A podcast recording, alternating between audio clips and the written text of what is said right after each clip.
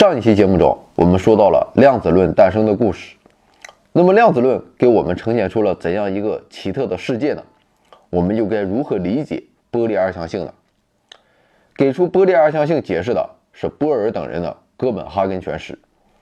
不过，首先我们要说明的一个问题是，虽然在上面说到的粒子的波动性中，我们了解了电子的波粒二象性，但是在原则上，对于电子以外的微观粒子，像是光子、原子、分子、原子核、质子、中子啊，以及其他基本粒子等，波粒二象性啊都是适用的。波尔等人的哥本哈根诠释认为啊，当不去观测的时候啊，电子保有波的性质，在空间中弥散的存在着。可是啊，当电子的波被光照射到的时候啊，也就是测量电子所在位置的时候，见证奇迹的时刻就发生了。电子的波会瞬间坍缩，集中于一点，形成了一个尖峰形状。那么这个就是波的坍缩。这种形态的波不再具有通常的延展性质。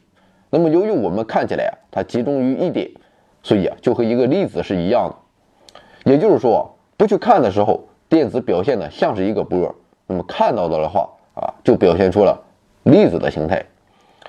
不过我们虽然可以在观测前的波所延展到的范围内的某处观测到电子，但是我们却无法确切的知道啊电子到底会在什么地方被发现。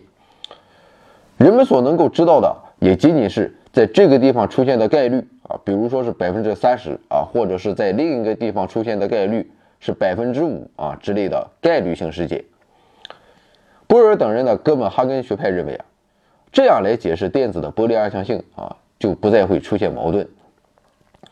不过需要说明的是啊，哥本哈根诠释啊，虽然目前仍是量子论的标准解释啊，但它绝不是唯一的解释。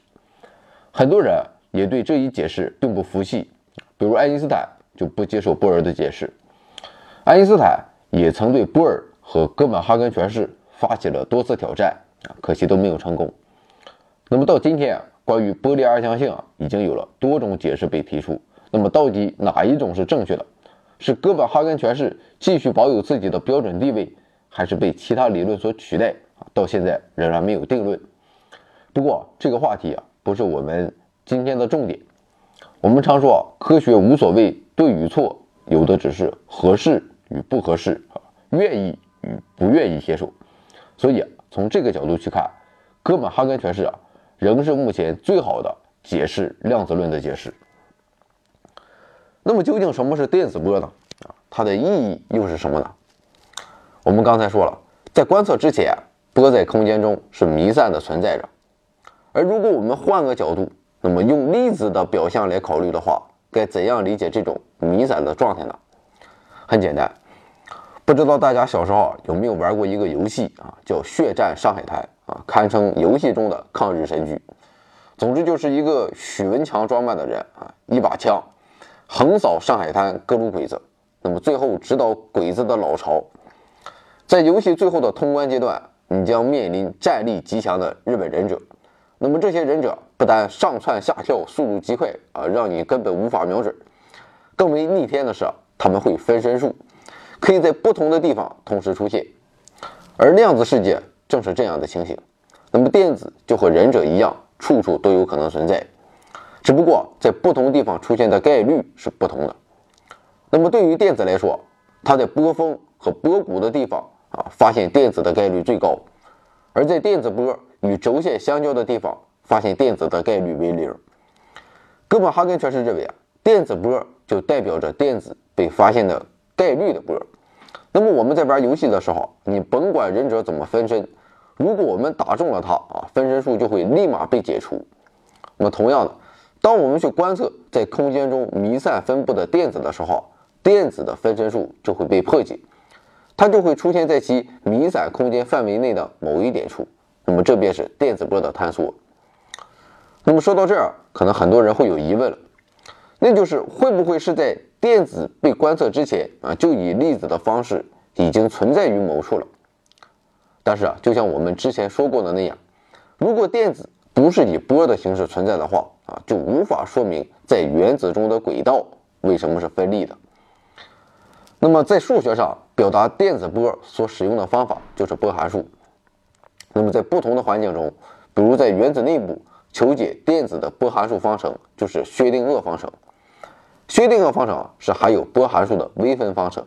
那么使用该方程，可以在数学上求解出电子波在某个时刻的形态啊，以及如何随时间发生变化。比如说，通过求解薛定谔方程啊，我们就能知道原子和分子内的电子波的轨道。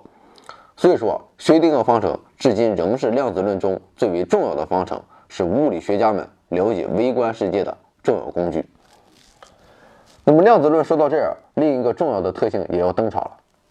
通过上面的叙述，我们可以看出来，按照目前的标准解释，电子等微观粒子在没有被观测的阶段，就会像分身的忍者一般，在空间中弥散的存在着。那么这就意味着，在观测之前，电子等微观粒子的位置是无法确定的。那么我们通常用位置的涨落来描述这一现象。按照我们日常的感觉和经验，在某个时刻啊，物体存在于一个确定的位置是理所当然的。啊，不论我们看没看到它，摸没摸到它，啊，我家的微波炉啊是不会由于没有我的观察而不翼而飞的。也就是说，我们可以认为宏观物体的位置是确定的，与观测与否并不相关。实际上，在量子论出现之前，人们认为微观世界也是如此的。但事实表明，由于波粒二象性的存在，电子等微观粒子的位置是不能确定的。同时啊。不仅是位置运动的状态啊，也就是动量，其实也处于涨落状态之中。那么在位置的涨落和动量的涨落之间存在着一定的关系，那就是电子的位置的涨落越小，其运动状态的涨落就越大。那么我们可以试想这样一种状态啊，一个电子被封闭在一个小箱子中，那么如此一来，电子的位置啊，只能在小箱子中的某处。那么也就是说，它的位置的涨落变小了。那么在这种情况下，电子的运动方向和速度大小的不确定性就会相应的增大。电子的位置和运动状态的涨落之间的关系啊，可以用一个不等式来表示。那么这便是不确定性原理。根据不确定性原理，位置和运动状态两方面同时确定的状态啊，也就是不确定度为零的状态是不可能存在的。那么微观世界是由涨落来支配的。那么以上这些便是微观量子世界的主要特性。那么量子论在现实生活中又有哪些重要的应用呢？我们下期再聊。科学声音。